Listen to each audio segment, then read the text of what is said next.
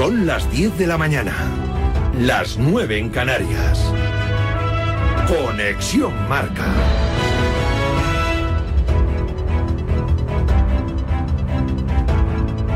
Cristina Blanco. Buenos días. El ganador de 22 grandes visita la redacción de Marca. Rafa Nadal repasa su gran temporada y hace balance de su extraordinaria carrera profesional, que ni mucho menos da aún por terminada. Mi retirada no la visualizo por un simple hecho, porque yo no soy muy de, intentar adivinar o predecir o preparar el futuro porque las cosas te cambian así de rápido, ¿no? Y en ese sentido, pues eh, no, no, estoy en ese momento, sé que ese momento está más cerca que, que, el año pasado, sin ninguna duda, y que hace dos. Pero eh, esto es una lógica, es una cosa que cuando tenga que pasar, pues pasará.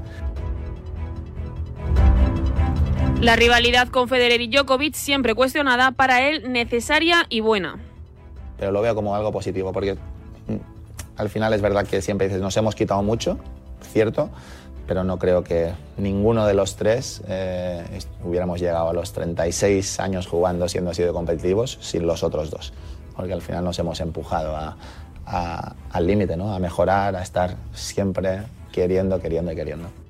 Este viernes a las doce y media, en la sede de la Real Federación Española de Fútbol en La Roza, sorteo de los 16 de final de Copa, donde ya esperan Villarreal, Mallorca, Athletic Español, Elche, Getafe, Cartagena e Intercity. También entran los equipos de la Supercopa, es decir, Betis, Valencia, Real Madrid y Barça. El Barcelona precisamente conocerá este viernes si el Tribunal Administrativo del Deporte admite las medidas cautelares solicitadas por la sanción de tres partidos impuesta a Robert Lewandowski por su expulsión ante Osasuna. En clave de Copa, también protagonista en A Diario, David Grande, futbolista del Cacereño, en el día del sorteo de Copa desea enfrentarse a los de Ancelotti. Como buen madridista, me gustaría jugar contra el Madrid. bueno, como, buen madridista te gustaría jugar contra el Barça para marcar otro, digo yo. Nada, contra el Madrid, porque el Madrid ya creo que es el mejor club del mundo y qué mejor que jugar contra ellos. El Madrid para mí es más especial. Un Real Madrid que ya entrenó con Mendy, quien lo había hecho al margen por molestias, pero ya se ha unido al grupo. El Getafe y el conjunto blanco juegan hoy a las 11, un amistoso de preparación en Valdebebas. La Copa del Mundo de Argentina sigue en el foco y la FIFA abre un expediente a Sad Bae por bajar al césped en la celebración de Argentina. Según la FIFA, el trofeo de la Copa del Mundo solo puede ser tocado por un grupo muy selecto de personas. Despedida rojiblanca, el brasileño agradeció su paso por el conjunto colchonero a través de sus redes sociales. Será jugador del Wolverhampton en las próximas horas para iniciar una nueva etapa a las órdenes de Julen Lopetegui. El futbolista ha dado un recado a los que toman decisiones. Hay quien manda porque en algún momento fue muy importante. Tienen sus jerarquías. Además, también reconoce que siempre será un aficionado del Atleti. Bueno, yo era un aficionado de Atleti, siempre busqué acompañar como muchos equipos del mundo grandiosos y, la verdad que estando aquí es como si tú ya conocía y sentía eso es Atleti, sabía que, la afición estaría en todo lado con nosotros y sabes, es un sentimiento muy bueno de hacer parte de eso todo. Simeone, quien pone en valor el trabajo y calidad de los canteranos del equipo, también se pronunció sobre el brasileño, a quien ve sin duda en el momento de marcharse. Yo creo que Mateo está en, en un momento de de salida, está casi por firmar con su nuevo club. Está claro de que un chico que nos dio todo lo que tenía, nosotros dimos todo lo que teníamos y bueno, cada uno pudo aportar para el otro lo mejor de cada uno. En baloncesto, hoy Valencia Basket, que recibe a la decimoquinta jornada de la primera fase de la Euroliga al Barça a las ocho y media. Esto es todo por el momento. Para más información en radiomarca.com, nuestra app, redes sociales y nuestras principales plataformas.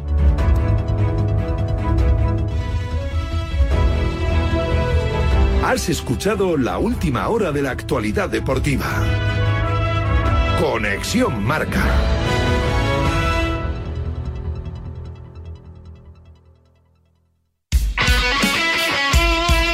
El deporte es nuestro.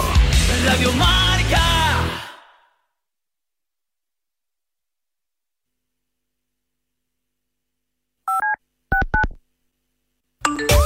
Una vergüenza que después de tres jornadas de liga haya ahora un cambio de jugadores brutal en estos dos últimos días de mercado. Pues mucho se está hablando de Cristiano, pero no se habla de Cristiano en el Sevilla. Y yo creo que es un, un jugador que encaja perfectamente en el Sevilla. A ver, lo de Reguilón no es solo una cosa, es un cúmulo de muchas cosas. En eso eh, tenéis mucha razón. Y por encima de todo es el sinsentido que supone suplir al que ahora era la cuarta opción de Simeone para la banda izquierda. No creo que vaya a causar mucho problema en el Atleti, ¿eh? No creo que le recibamos de uñas al muchacho. Yo creo que lo que habría que hacer es reconocer a la gente que hace 22 años, cuando no hablaba nadie de fútbol femenino, no digo nada más. Saludos cordiales y precaución en la carretera. Tenemos un teléfono con WhatsApp para que envíes tus mensajes de voz desde cualquier parte del mundo. 0034 628 26 90 92. ¿A qué estás esperando? Ahí lo dejo. Sube, sube, sube. Trepa, que trepa, que trepa. 436.000 oyentes tiene Radio Marca. 44.000 más que el año pasado. Y sube, que sube todo. A diario el programa de Ortega La Pizarra Marcador Europeo. Y sobre todo, trepa, que trepa, que trepan. Los Pablos en marcador con 199.000 oyentes nuevos. 511.000 oyentes todos los domingos. ¿En serio? ¿Cómo lo oyes? Eso sí que es una subida y no la del Euribor. ¡Ya te digo! Radio Marca. Gracias por seguir a nuestro lado. Despierta, San Francisco. ¿Cómo? ¡Que despiertes, hombre! Que de 10 a 11 en Radio Marca todas las mañanas tienes a David Sánchez pinchando con todos los bufanderos. Discoteca Maracaibo, todo lo que puedas imaginar y mucho más. Despierta San Francisco. De lunes a viernes de 10 a 11 en Radio Marca. Sintoniza tu pasión con las voces del deporte.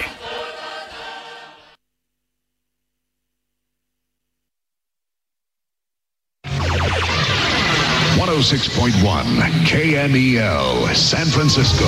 San Francisco. San Jose. Here in San Francisco, it's 55. Sortie. Wake up, wake up San Francisco. Despierta San Francisco.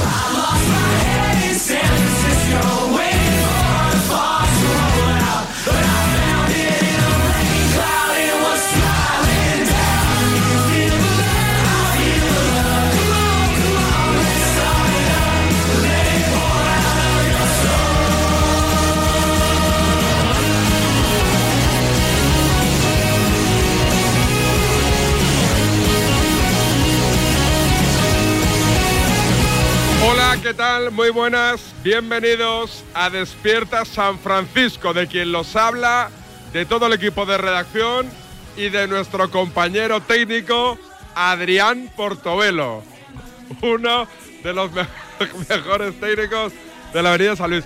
Adrián Portobelo, es que muchos me preguntáis, oye, Adri el técnico, el pelirrojo, ¿cómo se llama? Yo os lo digo, Portobelo.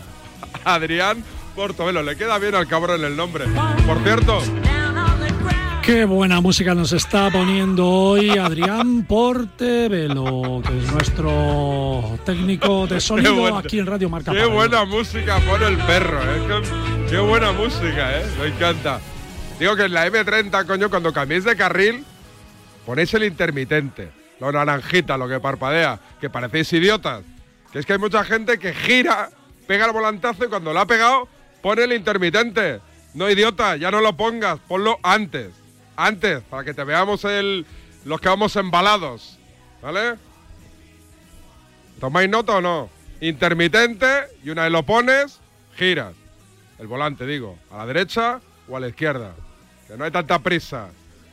Eh, y no me ha pasado a mí, ¿eh? Pero he visto que le pasaba a un chico que iba en moto y he pensado, es idiota que el tío, ¿por qué coño no pone el intermitente? Y eso es muy de aquí. Es que a la gente aquí le cuesta mucho poner el intermitente.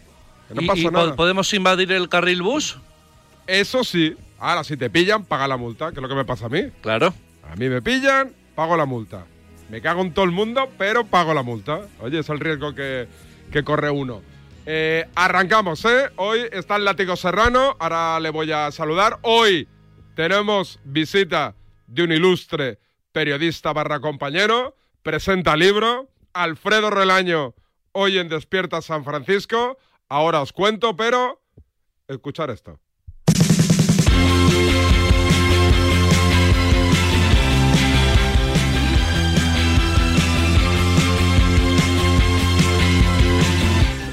Luches contra ello. No hay nada de qué avergonzarse. El amor es la razón de que estemos aquí. Misty, para. Yo no te quiero, quiero a Paul. ¿Quién es Paul? Es. es mi novio. Misty, soy gay. Sí, así es, me has oído. Gay, soy gay, gay, gay. ¿Lo has oído, mamá?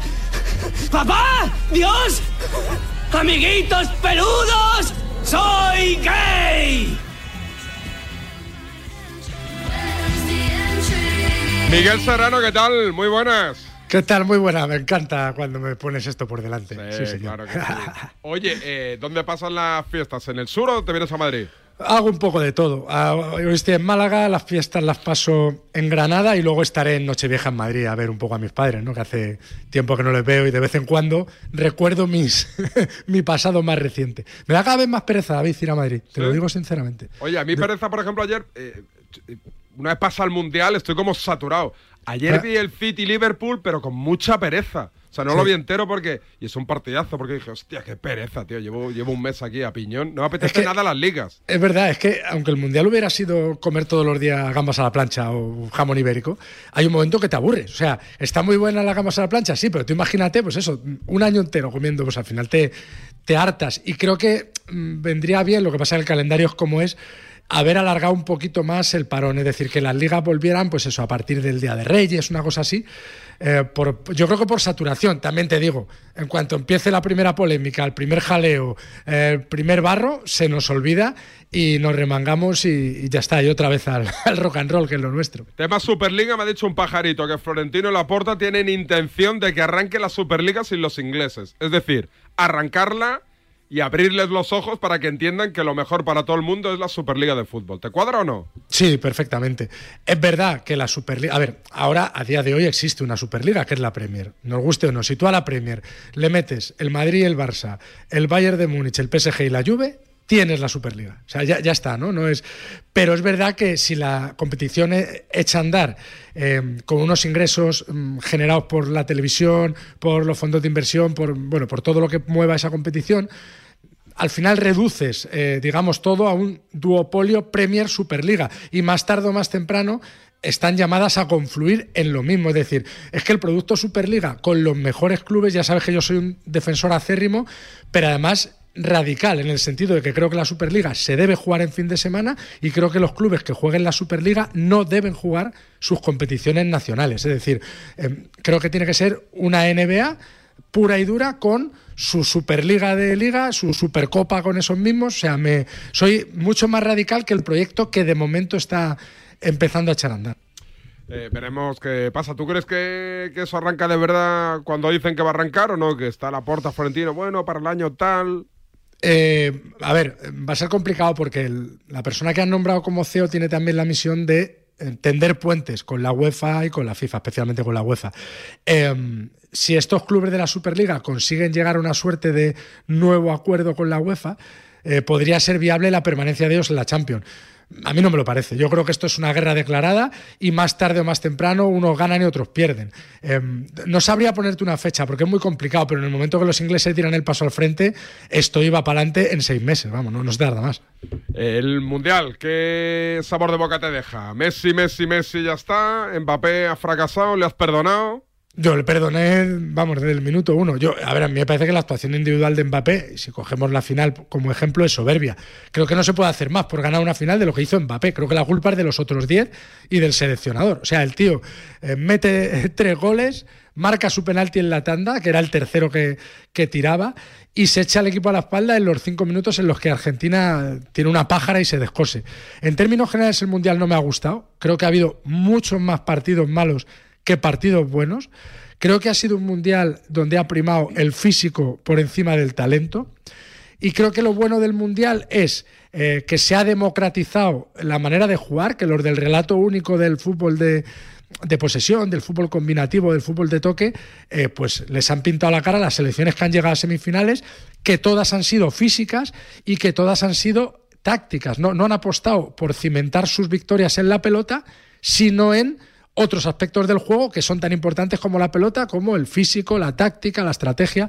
Pero creo que ha sido un mundial feo. ¿eh? A mí, en términos generales, no, no me ha gustado. No tan feo como el de Rusia, pero, pero no me sacar 10 partidos buenos, David. Yo no, no los he visto todos, pero de los que yo he visto me he comido más truños que partidos buenos. Aguántame, que ahora viene Alfredo Relaño y charlamos un ratito con él, ¿eh? del libro, del periodismo, del deporte, del fútbol y de la vida en general. Diez y cuarto, una menos en Canarias, salto en el camino y se viene aquí Alfredo Relaño.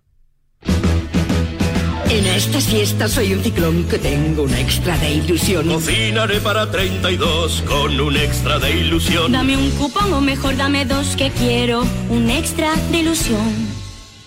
Por 10 euros cupón extra de Navidad de la 11 con 75 premios de 400.000 euros. El 1 de enero, cupón extra de Navidad de la 11. Dame un extra de ilusión.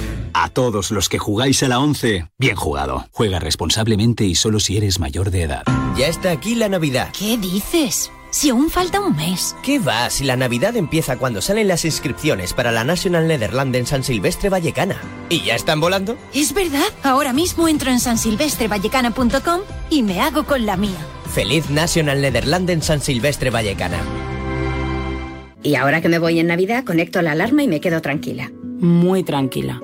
Y con la app, cuando tú no estás en casa, puedes verla cuando quieras. Puedes conectarla, desconectarla y si se te olvida te lo recuerda. Si pasa cualquier cosa, lo detectamos al instante. Te enviamos un mensaje y podemos chequear. Si se ha movido una cortina, si dejaste la ventana abierta. Lo importante es que hay personas al otro lado. Protege tu hogar frente a robos y ocupaciones con la alarma de Securitas Direct. Llama ahora al 900-103-104. Todos los años el mismo problema. ¿Dónde vamos a ir de vacaciones? Pues donde todos los años, ¿no? Pero es que ahí es un rollo. Y hace mucho calor. Yo quiero hacer cosas de mayor. Menos mal que Huesca tiene todo lo que nos gusta. Cultura, gastronomía, aventura y mucho más. Es perfecto. Por fin nos ponemos de acuerdo en algo.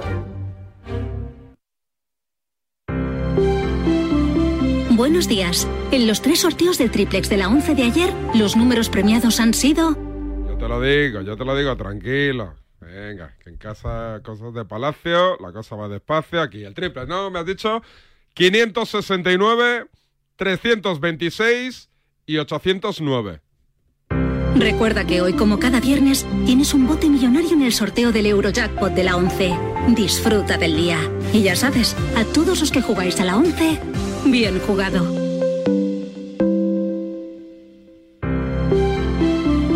Buenos días. En el sorteo de mi día de la 11 de ayer, la fecha ganadora ha sido 9 de noviembre de 2019.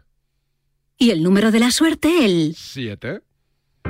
Recuerda que hoy, como cada viernes, tienes un bote millonario en el sorteo del Eurojackpot de la 11. Disfruta del día. Y ya sabes, a todos los que jugáis a la 11, bien jugado.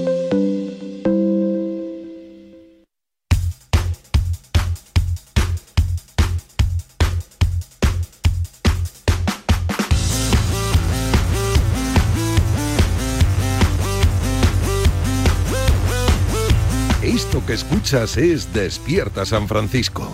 Seguimos vendiendo la moto. Hijos de la grandísima Putin.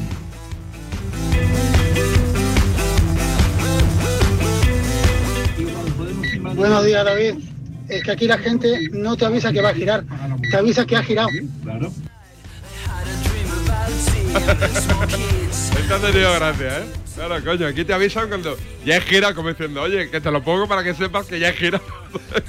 es, que, es que son la hostia, te lo digo yo, látigo, que es que no pone ni Dios el intermitente en el momento que lo tiene que poner. Sí, eso es verdad. Eso, eso también es muy madrileño. Ya Es muy sabes de. Madrid, en Barcelona Sí. no pasa. No, no, en, en otras ciudades no pasa. Y luego también, digámoslo, moleste a quien moleste, es más de los hombres que de las mujeres. O sea, las mujeres suelen señalizar mejor y más que, que los hombres. Yo, yo reconozco que muchas veces no señalizo. ¿eh? ver, Se me olvida. yo me cambio, pero por lo menos miro, pero me cambio sin avisar. sí. Tenemos otro de intermitentes, dale. Buenos días, David. Buenos días, DSF. Mira, David, y los hijos de la gran p que van por el carril del medio y no se mueven, tío. Van despacio y no se mueven. Y tú, cuando da la luz o le dice algo, encima se cabrea. Un muy cabrón. Felices fiestas, tío. Muchas gracias, amigo. Venga, ahora nos ponemos un poco serios, que llega alguien importante, ¿eh? Amigo Alfredo Relaño, Buenos días. Amigo David Sánchez y compañía. ¿Cómo Buenos estás? días, muy bien. ¿Sí? Muy bien, encantado. Eh, presentando otro. Me, me da la sensación de que hablé contigo hace poquito para otro libro, Alfredo. ¿Cada cuánto presentas libro? No, este, este- Bueno, el otro es que no dio mucho trabajo porque era una reedición Sí. con, una, con una ampliación, digamos, de las cosas que habían pasado en los últimos 12 años. Y este sí, este, este es totalmente nueva planta, me lo encargó una editorial de Barcelona, precisamente, editorial base, al humo de, de los éxitos del Madrid, de, la- de las remontadas de esta, de esta última Champions. Y es todas las veces en la, histo- que en la historia, se llama el último minuto, y es todas las veces en la historia del Madrid, no necesariamente en el último minuto, pero que ha salido de trampas que parecían imposibles, ¿no? Desde el principio del siglo XX, desde las primeras cuatro copas consecutivas que ganó en 1904 o 5, eso, y hasta haciendo un repaso de toda la, de toda la epopeya en Madrid. Es, es un libro muy para madridistas, también te lo advierto. ¿eh? Yo sé que tú lo vas a leer con interés Sí. y cariño, pero es un libro en el que Madrid siempre gana.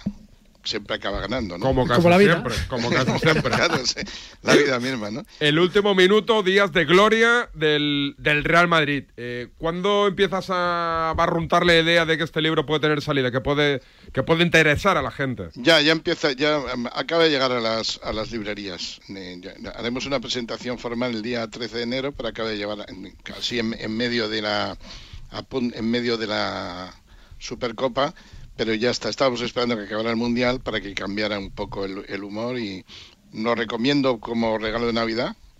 Y, y bueno, ya está, ya se puede comprar y yo creo que tendrá un buen recorrido, un buen funcionamiento. Bueno, la verdad es que me he quedado encantado de cómo ha quedado. ¿no? Eh, ¿El libro tiene, tiene sentido si le quitamos la temporada pasada o no, Alfredo? Sí, sí lo tiene. Sí, la temporada pasada fue la culminación de todo esto, pero yo, bueno, los que tienen así una edad tampoco demasiado larga recuerdan las remontadas de los años de la Quinta al Buitre, ¿no? Y antes, imagínate, en los periodos de Di Stéfano, el Madrid de Di Stéfano, las cinco copas consecutivas, salió de unos apuros tremendos, ¿eh? En ocasiones.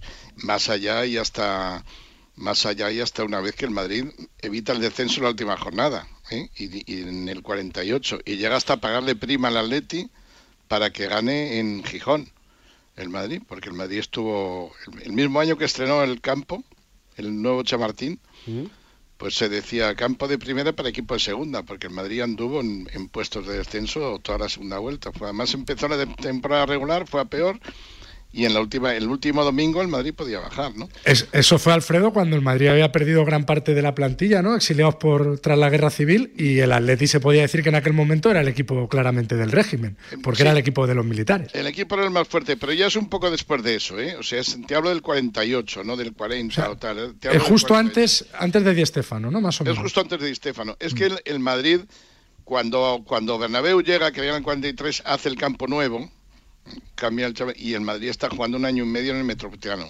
Entonces no tiene dinero para reforzarse, porque el Atlético le dejó el campo a cambio de que los del Atlético pudieran entrar, los socios Eso es. también. Se- la, gente veía los dos equipos, veía un fin de semana al Atleti y otro fin de semana al Madrid. Eso es. Y, y, y claro, no que, hombre, que habían también los socios del Madrid, los abonados del Madrid, pero no había para, para más entradas, para vender más entradas, puesto que y aparte, pues no tenía el calor de jugar en casa el Madrid, exactamente. Eran, digamos que el, el Madrid jugaba sus partidos como local con, entre- con una afición dividida. Era más o menos la mitad del Madrid y la mitad del Atleti. Y, y, claro, no pudo reforzar el equipo y ahí lo pasó mal para un- unos años que justo se le envejeció el equipo anterior, donde estaban Barinaga y Piña y estos, y, y le cogió esa decadencia. Oye, eh, Alfredo, después de este mundial, un tío futbolero como tú, conclusiones que sacas en el debate, si es un debate, si es una charla, no sé, esto de si Messi ya es el mejor de la historia, si le hacía falta el mundial, si tú que has visto a muchos, a muchas leyendas, crees que Messi está a la altura o está incluso un peldaño arriba. Mm, bueno, aritméticamente es el, ya, es el- ya lo que él tiene, sin, las notas suyas no las tiene nadie. Tiene la escalera de color, ¿no? Tiene hasta, tiene hasta el oro olímpico, por decir. Pero el mejor de la historia, los que vimos a Pelé y Di Stéfano, todavía, todavía estamos en esa. Ayer le comentaba yo a un amigo viendo el partido del, del Atleti en, en, con el Arenteiro, viendo ese suelo, no sé si lo viste. Sí, sí, sí, vamos, barro que no veas. Ahí, ahí jugaban Di Stéfano y Pelé. Ahí- ahí- así- es que así estaba el Bernabéu, igual cinco partidos cada año o, o diez. Y los de fuera, no digamos, sobre todo los del norte. Y, y hasta Maradona jugó en esos suelos. Exacto. Es difícil. Estaba yo pensando en Maradona, Y Alfredo. te estamos hablando 20 o 30 años después, ¿no? Pero es que en, en la época aquella, ya te digo yo, el Bernabéu lo veía así con mucha frecuencia. ¿eh? Todo el invierno lo veía así. Y, y no había esta regularidad. Y, lo- y en los campos, luego cuando ibas al sur, te lo dejaban eh, sin regar, seco, pelado, aposta, y en el norte lo regaban, pero lo regaban a conciencia. ¿eh? O, y- o cuando no hacía falta, no.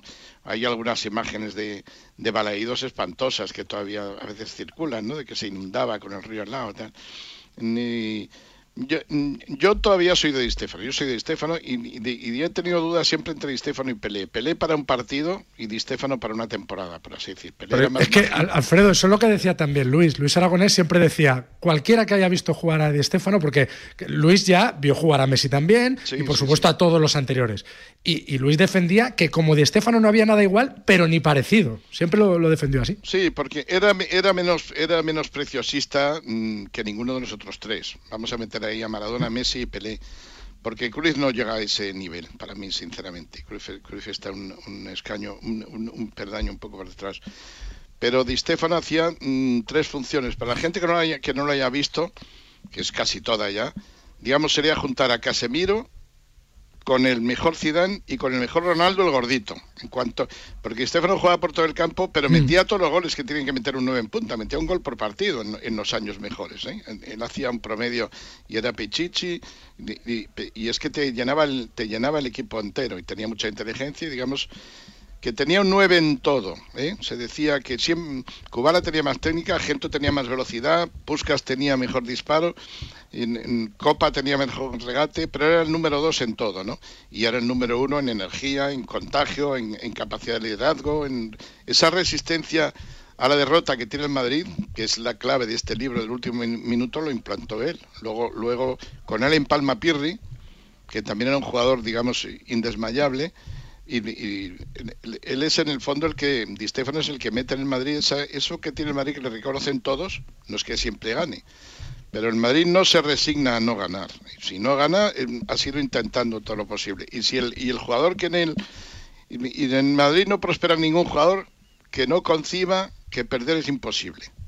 Esos no duran en el Madrid, solo duran los que, y dentro de eso al Madrid le valen los- defensas durísimos como Benito, o jugadores exquisitos como Velázquez, goleadores como, pero tiene que ser, mm, y ese sentido se le metió Di Stéfano al Madrid. Yo a Messi, desde luego lo de Messi en este mundial me ha impresionado, pero yo a Messi le tenía un reproche eh, fuerte que no me quito. Han sido esos cinco, seis o siete partidos, cinco serán, goleadas al Barça en partidos fuera de casa en Europa y esa cara mohína, ese bajar la cabeza, y esto, esto con esto de Stefano, con Di Stefano y Pelé era imposible, y con Maradona también, esa, esa resignación, esa cara de fastidioso. Él tuvo, es curioso, para mí Messi ha tenido siete años muy buenos, los primeros, digo siete, un poco grosso modo, con el gran Barça de Xavi Iniesta. Luego cuando estos decayeron, hasta un tiempo fastidioso, enfadado, no hay proyecto, no me fichan, no sé cuánto, eh, se va Neymar, le han querido contentar subiéndole cada vez más el dinero y no le contentaban y acabó harto y se fue. Y esos años, dentro de que, de, que me hacía un hat-trick por menos de nada, porque, porque eso no lo podía evitar, pero esos años no me ha gustado. Y sin embargo, este Messi de ahora, que ha hecho cuerpo con Argentina, que ha sido un perón dentro del campo en Argentina, que ha sido dueño de todo, que, que ha explotado Ha sido el Maradona. máximo, Ha sido Maradona.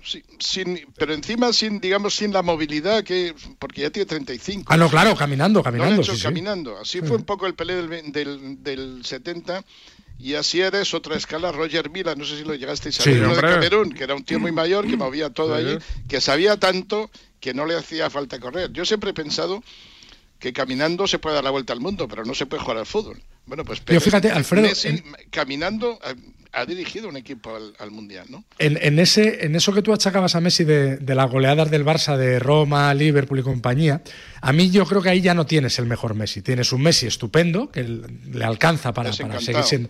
Pero yo, por ejemplo, sí le achaco las dos eliminaciones de Champions contra el Atlético de Madrid, ambas, gracias a Dios, para el Madrid, que luego el Atlético le hizo la quitanieves, y le- en ambas eliminatorias, David se acordará, son a doble partido y en ninguno de los cuatro partidos Messi es capaz de marcar ni un gol. Sí, sí. Y, y ese Messi sí era el Messi de- de- del mejor momento de su carrera. Y por la razón que fuera, el Cholo le desactivó.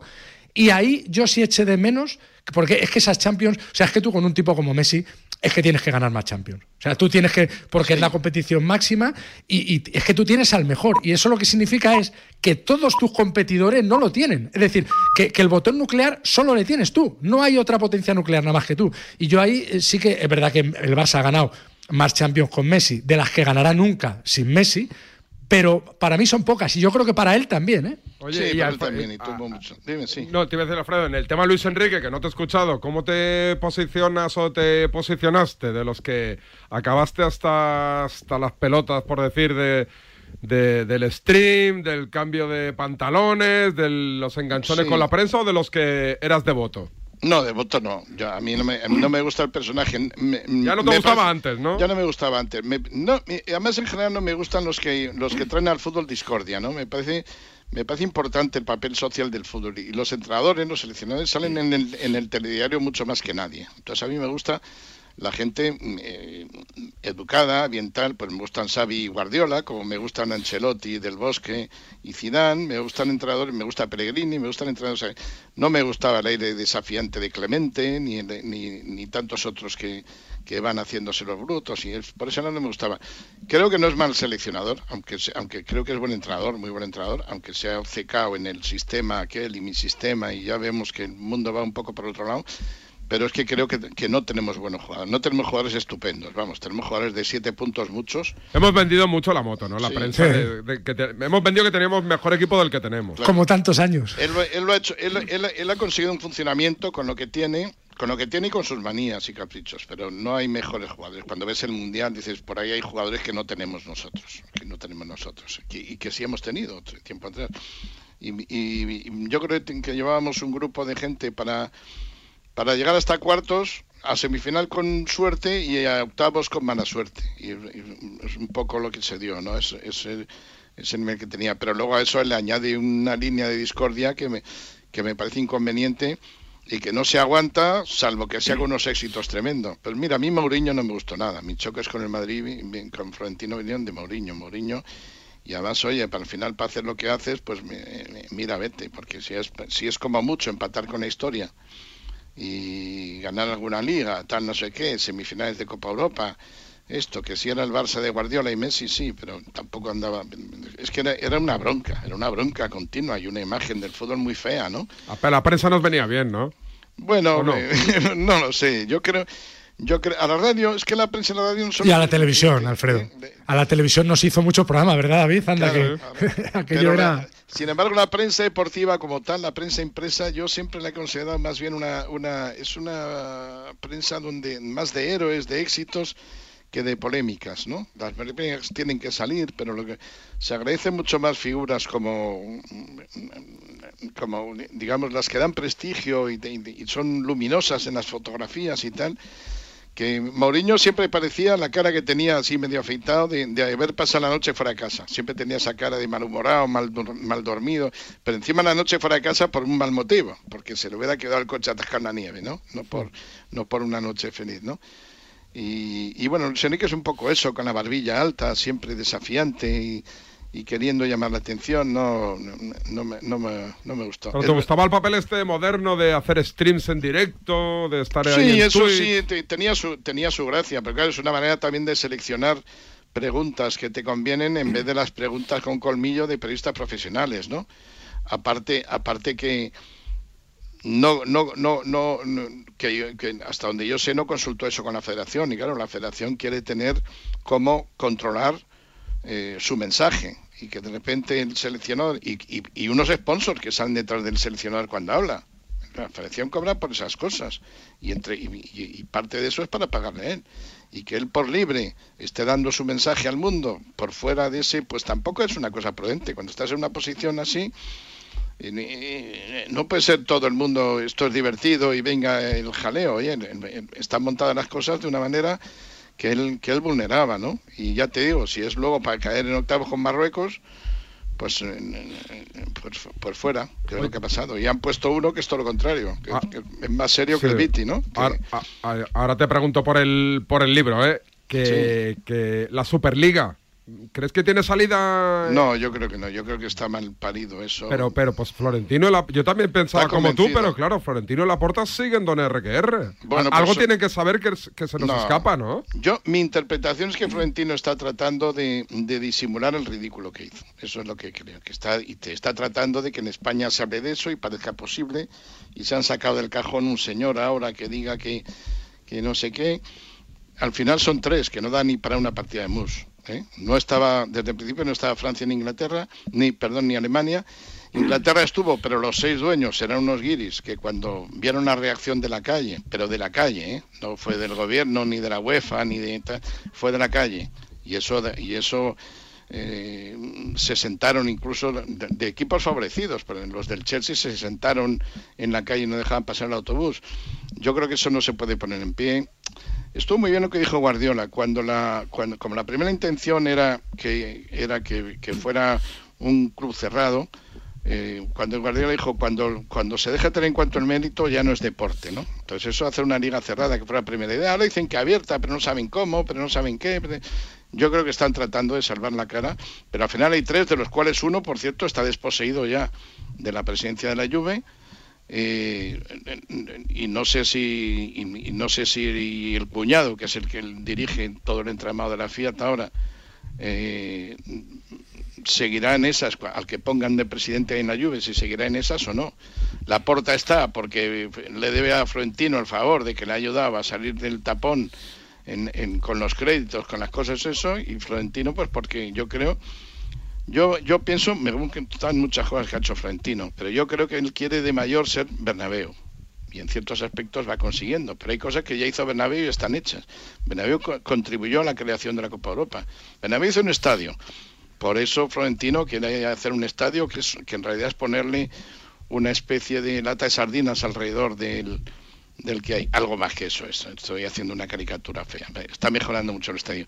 Y quiere hacer una Copa Europa que ya está hecha y funciona, y funciona bien, por cierto. Y encima la gana el Madrid, con más frecuencia que nadie. A mí me parece que eso es un, que eso ha sido un, una ensoñación de una, de una megalomanía que no, que no le sale y no, no veo yo que tenga seguimiento. Se bajaron de ahí el Milán, se bajó el Inter, se bajó el Atleti.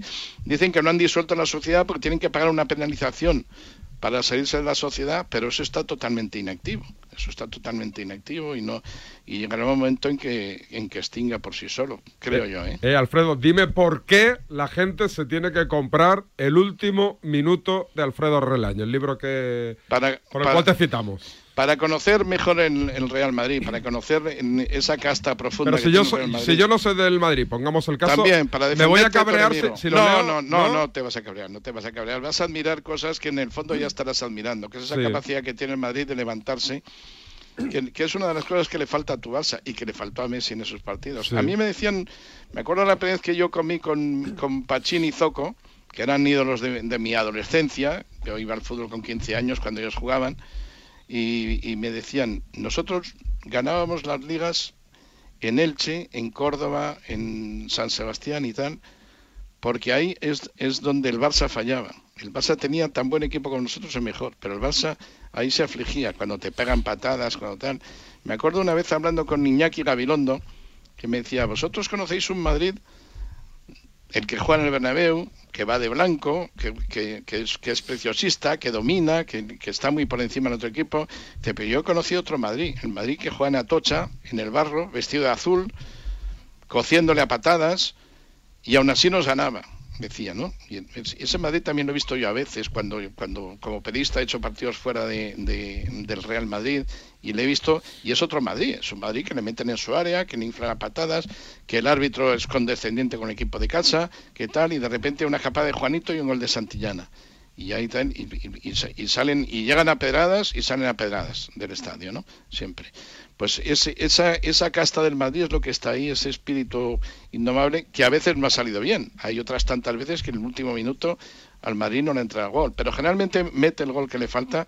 Y, yo creo que es un ejemplo de, voluntad y de, y de deseo de perfección, de deseo de cumplir con una historia que empezó con cuatro ligas consecutivas a principio del siglo XX, muy a principio del siglo XX, y que ya todos en lo sucesivo han ido queriendo honrar. Eso es un, es un ejemplo de, de voluntad y de tarea bien hecha en Madrid, para mí. ¿eh? El último minuto, Días de Gloria del Real Madrid, del libro que ha escrito Alfredo Relaño, que nos lo presenta en Sociedad aquí en Despierta San Francisco. Por lo demás, en Navidad, ¿qué vas a hacer, Alfredo? Pues ¿Te- estar por te- aquí. ¿Te casas en Madrid? ¿No vas Sí, fuera? sí, me quedo- no, no, me ¿Con la familia? No, jamás se me ha dado por ir fuera de, de Madrid en estas fechas. No, no, no se me ocurre. Los he pasado siempre en Madrid. Y no, después quizá, después del día 2 quizá nos vayamos a Canarias o algo así, en- estamos pensando. Pero uno- unos días, pero estos, estas fechas son para Madrid, para mí. Vamos, para Madrid, para mi casa. ¿eh? Claro Para que sí, Madrid. como tiene que ser. Eh, Alfredo, sido un placer, muchas gracias por atender la llamada de Despierta San Francisco y lo dicho, recomendamos abiertamente este último minuto, Días de Gloria del Madrid, escrito por Alfredo Relaño. Un abrazo, amigo. Un abrazo y os cojo un consejo. Voy a poner los intermitentes desde ahora con cuidado. Aunque Hazlo, sea Madrid. hazlo. Pero que te digo yo, Alfredo, que aquí no lo pone la gente. Ya, ¿No, no- no te no has sé. fijado Vas a ser una rara avis. No lo pones, macho, lo pones cuando ya han girado, que dices, pero tío, no lo pongas ya, ponlo antes. Eso es. Bueno. Un abrazo, Un Alfredo. abrazo, hasta luego. Alto en el camino y seguimos en Despierta San Francisco. Hay que seguir homenajeando a mi Lionel Messi. Naturaleza, patrimonio, deportes de aventura, gastronomía. No vengas a Huesca, no.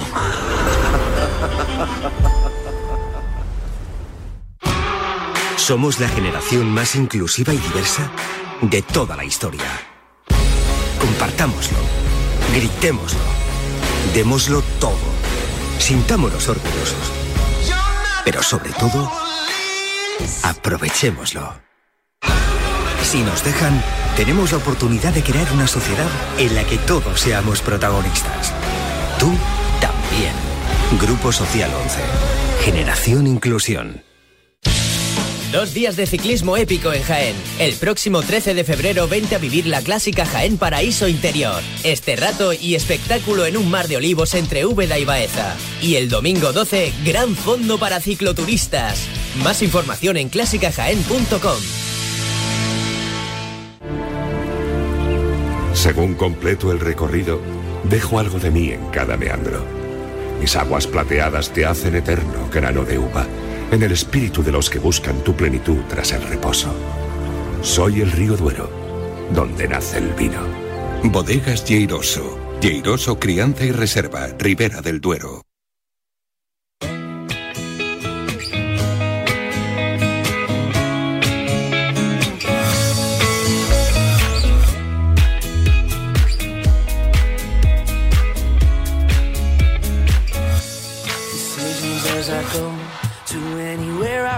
Ahora seguimos tras la charla con Alfredo Relaño con algunas cositas que nos quedan por comentar, pero antes es que ayer por la tarde estuve, estuve ocioso en casa de Rodríguez, nada que hacer, absolutamente nada que hacer, tumbado en el sofá y no sé cómo di con algo escrito por Hernán Casciari, que me parece un fenómeno, un tío que escribe a las mil maravillas, que habla y es un grandísimo orador y que le ha dedicado su última a Lionel Messi.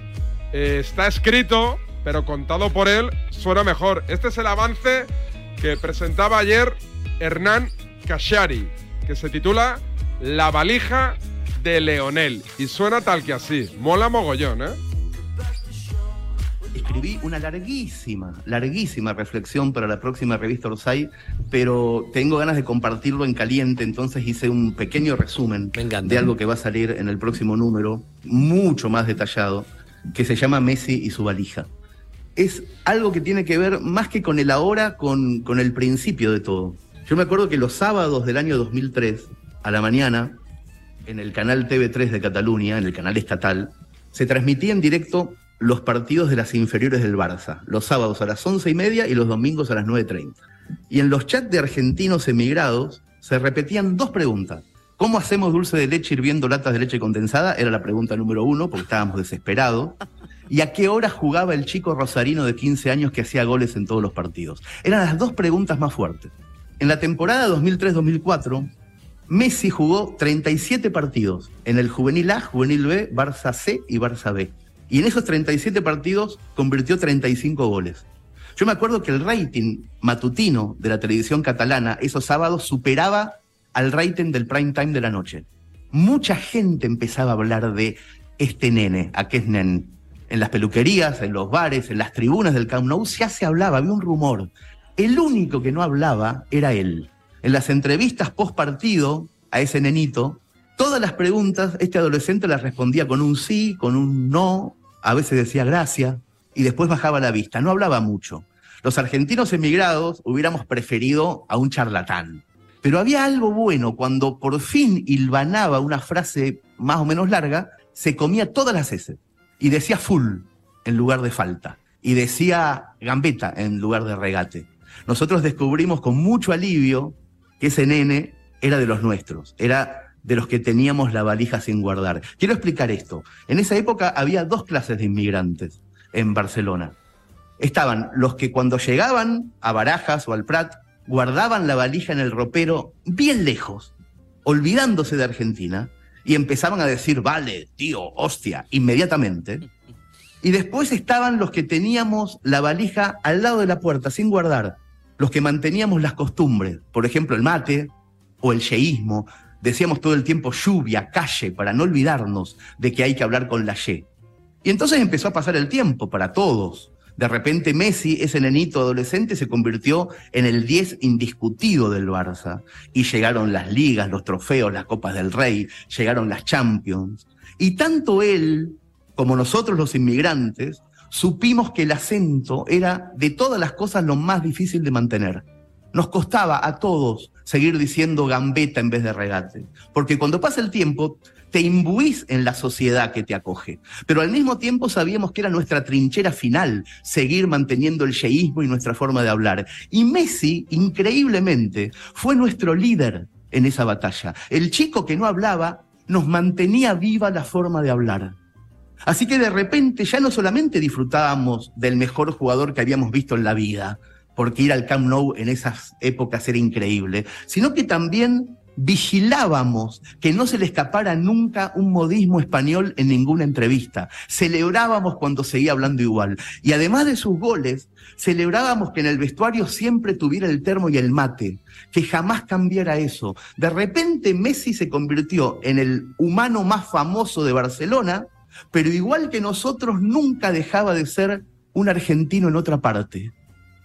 Su bandera argentina en los festejos de cada Copa Europea nos maravillaba su desplante cuando fue a jugar a Beijing 2008 a ganar el oro por Argentina sin permiso del club. Ah, qué maravilla. Sus navidades siempre en Rosario, a pesar de que tenía que jugar en enero en el Camp Nou, un torneo que se juega siempre el 4 o 5 de enero, él nunca dejó de ir a Rosario a pasar la Navidad. Todo lo que hacía era un guiño para nosotros, los que en el año 2000 habíamos llegado con él a Barcelona. Es dificilísimo explicar cuánto nos alegró la vida a los que vivíamos lejos. Cómo nos sacó del hastío de una sociedad monótona. De qué manera nos ayudó a no perder la brújula. Un nene chiquito que no hablaba. Messi nos hizo felices de una forma tan serena y tan natural y tan nuestra que cuando empezaron a llegar los insultos desde Argentina, no lo podíamos entender Pecho frío le decían. Le decían, solamente te importa la plata. Le decían, quédate allá en Europa, cipayos. Le decían, no sentís la camiseta. Le decían, sos gallego, no sos argentino. Le decían, si alguna vez renunciaste, pensalo otra vez, Messi. Le decían. Le decían mercenario. Yo viví 15 años lejos de Argentina y no se me ocurre, le juro, ¿eh? no se me ocurre pesadilla más espantosa que escuchar voces de desprecio que llegan del lugar que más amás en el mundo. No hay dolor más insoportable que oír en la voz de tu hijo la frase que escuchó Messi de su hijo Tiago cuando tenía seis años. Papá, ¿por qué te matan en Argentina? Se me corta la respiración, no puedo... Yo tengo dos hijas, una es catalana, y si cualquiera de mis hijas me dijeran algo así, yo terminaría invadido por el rencor. No podría seguir viviendo. Por eso la renuncia de Messi en 2016 a la selección argentina fue casi un alivio para nosotros los inmigrantes. porque sabíamos cuánto amaba a su país, sabíamos desde los 15 años el esfuerzo que hacía para seguir siendo argentino, para no romper el cordón umbilical. Cuando renunció en 2016 fue como si de repente Messi hubiera decidido sacar un rato las manos del fuego, pero no las de él, las nuestras. A nosotros nos quemaban esas críticas indolentes, esos hijos de puta que decían esas cosas. Y ahí, en ese momento de la historia, ocurre, me parece a mí, el hecho más insólito y más hermoso del fútbol moderno. La tarde de 2016, en la que Messi se cansó de los insultos y decidió renunciar, un nene de 15 años le escribió una carta por Facebook que terminaba diciendo, pensá en quedarte, pero quédate para divertirte, Lionel, que es lo que esta gente te quiere quitar. Siete años después, el autor de esa carta, Enzo Fernández, resultó el jugador revelación del Mundial que ganó Lionel Messi.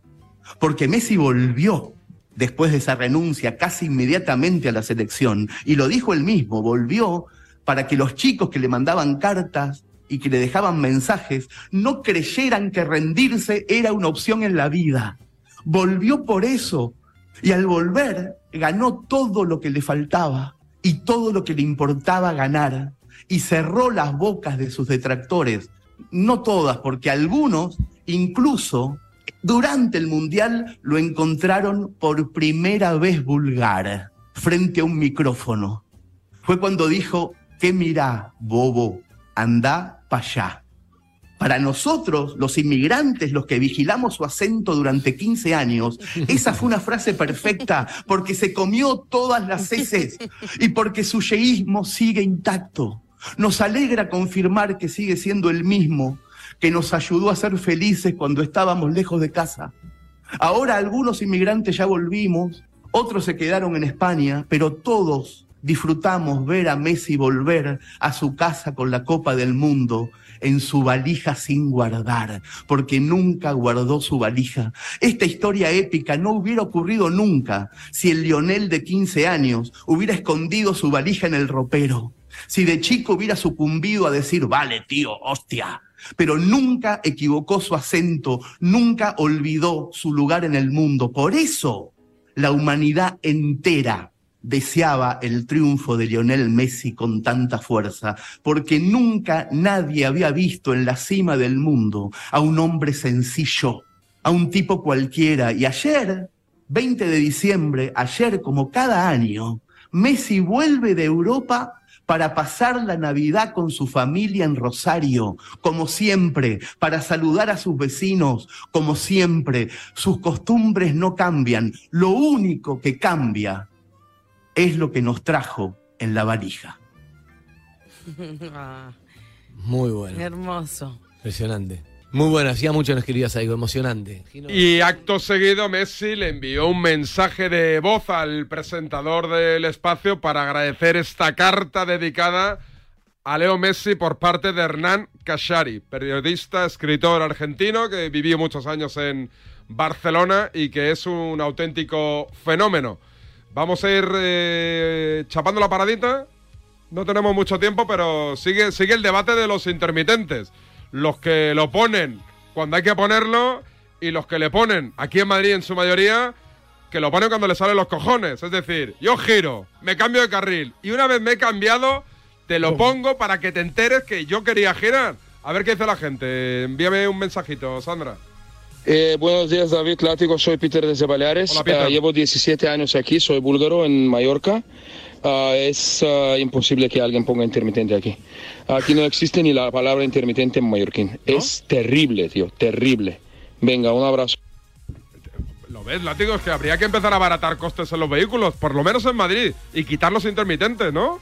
Sí, hombre, desde luego. Y lo que nos dice el oyente en Baleares, también es verdad que el tráfico en las islas es menor. Que, o sea, que, que tú en, en Palma de Mallorca no pongas intermitente es peligroso, pero que no lo pongas en la M30, por ejemplo, es una trampa mortal. Yo tenía un amigo en Mallorca que cuando se cocía por la noche, se subía a un taxi y le decía, a la península. ¿Sabes? hombre, que no. Venga, bájate. A la península, yo soy el cliente, no sé qué. Donde yo quiera.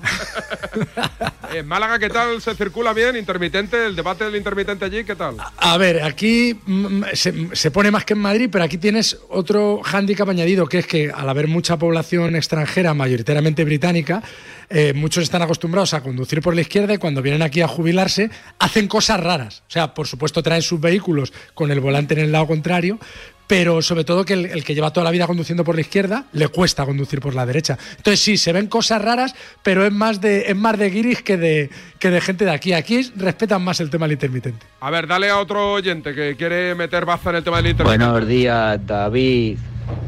¿Para qué lado era el intermitente? Seguro que era para el izquierdo. En Madrid solo damos el intermitente a la derecha.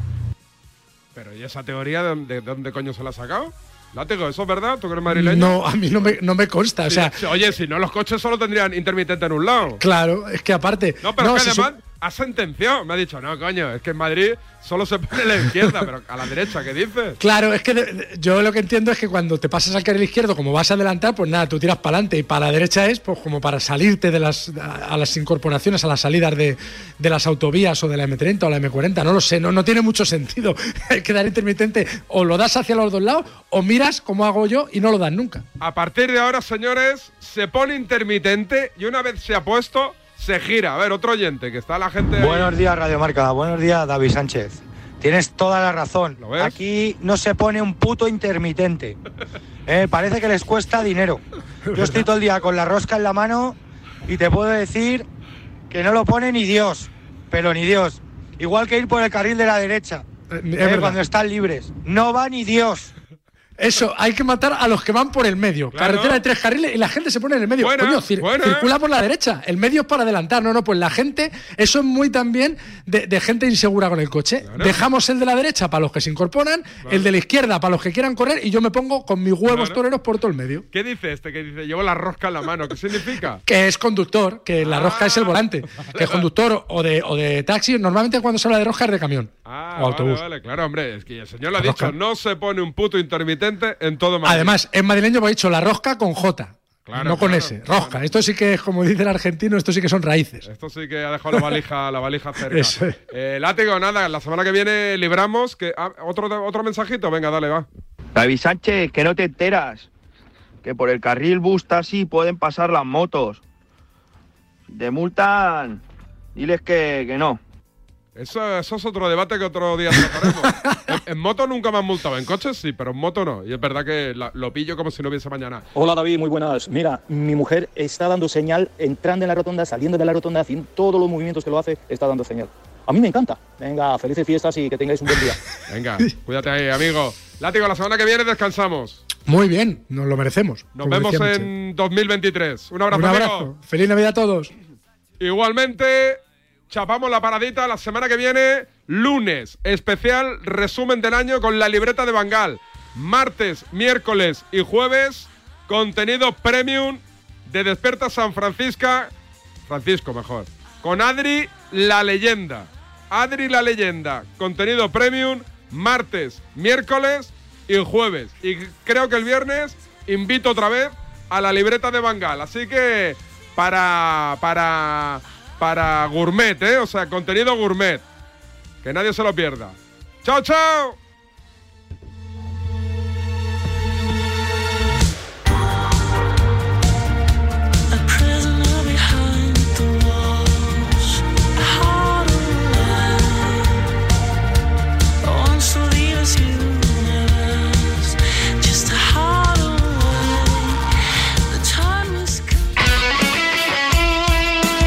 Deporte es nuestro. Radio Marca.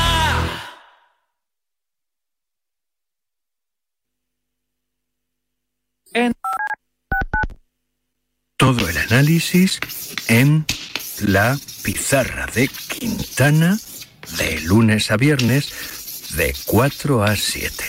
La pizarra de Quintana. Sintoniza tu pasión con las voces del deporte. Pues mira, película clásica, 12 hombres sin piedad. Una película clásica, la de Space Jam, tío, pero la buena, la de Michael Jordan. Braveheart, la mejor película. La primera sería El Golpe, con Paul Newman y Robert Redford. Y la segunda sería, por supuesto, Forrest Gump. Para mí es Scarface, El precio del poder, Al Pacino y compañía, de las mejorcitas. Yo apostaría por cadena perpetua. Y una tío Flaver, creo que se llamaba, que era como una gelatina así que te hacía saltar. Igual, buenísimo. Pero si quieres algo un poquito más moderno, un añito antes de Harry Potter, Snatch, Cerdos y Diamantes, peliculón. El Padrino 2. No hay mejor película. Tenemos un teléfono con WhatsApp para que envíes tus mensajes de voz desde cualquier parte del mundo. 0034 628 26 90 92. ¿A qué estás esperando? Impresionante película. アメリカにはもともと I thought you were quitting. I am quitting. I can't quit smoking. 直接戦ったことはあるの Japonés, inglés, francés, castellano, italiano. A la claqueta hace más de 35 años que se le entiende todo. La claqueta, domingos de 8 a 9 de la mañana en Radio Marca.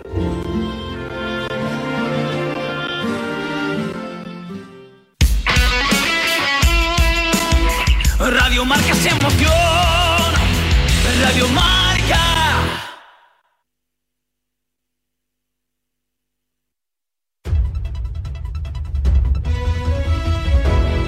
Son las 11 de la mañana, las 10 en Canarias.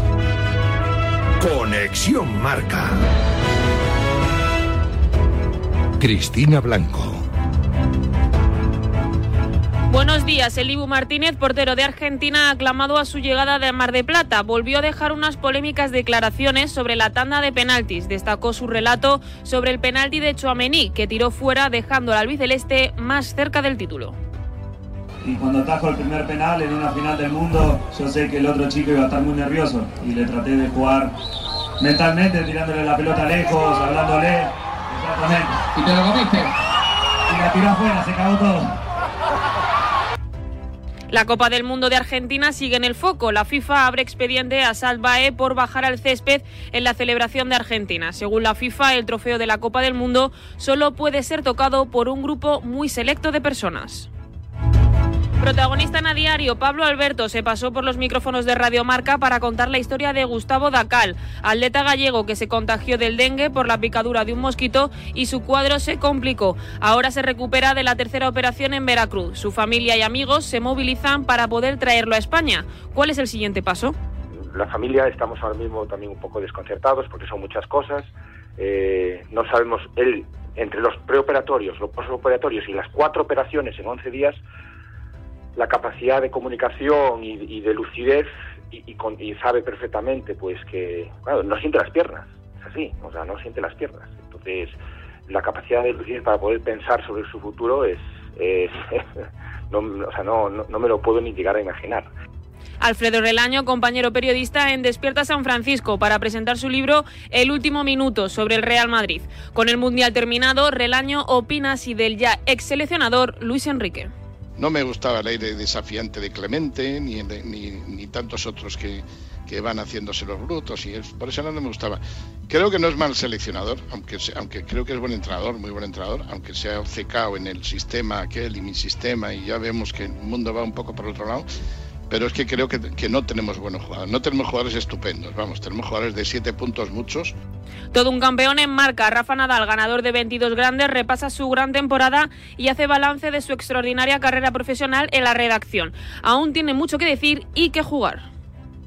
Mi retirada no la visualizo por un simple hecho, porque yo no soy muy de, de intentar adivinar o predecir o preparar el futuro porque las cosas te cambian así de rápido, ¿no? Y en ese sentido, pues eh, no, no estoy en ese momento, sé que ese momento está más cerca que, que- que el año pasado, sin ninguna duda, y que hace dos, pero eh, esto es una lógica, es un- una cosa que cuando tenga que pasar, pues pasará.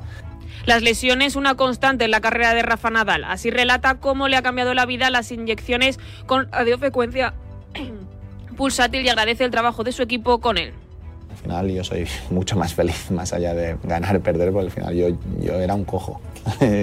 Jugaba tenis con muchísimos antiinflamatorios, pero al final yo iba cojo todo el día, ¿no? Llevaba un año y medio que cuando uno tiene más dolor de la cuenta para la vida cotidiana es muy difícil ser, ser feliz, ¿no? O estar con una cara positiva en todo momento y, y eso es lo que necesitaba, ¿no? Por eso en, yo pensaba que lo tenía que dejar porque necesitaba recuperar mi vitalidad más que era, era una persona triste mucho, la mayoría de días, ¿no? En clave de Copa, otro protagonista en a diario, David Grande, futbolista del cacereño, en el día del sorteo desea enfrentarse a los de Ancelotti. Yo quiero lo mejor para el Atlético de Madrid, me importa solo eso y después todo lo que pueda suceder eh, sucederá.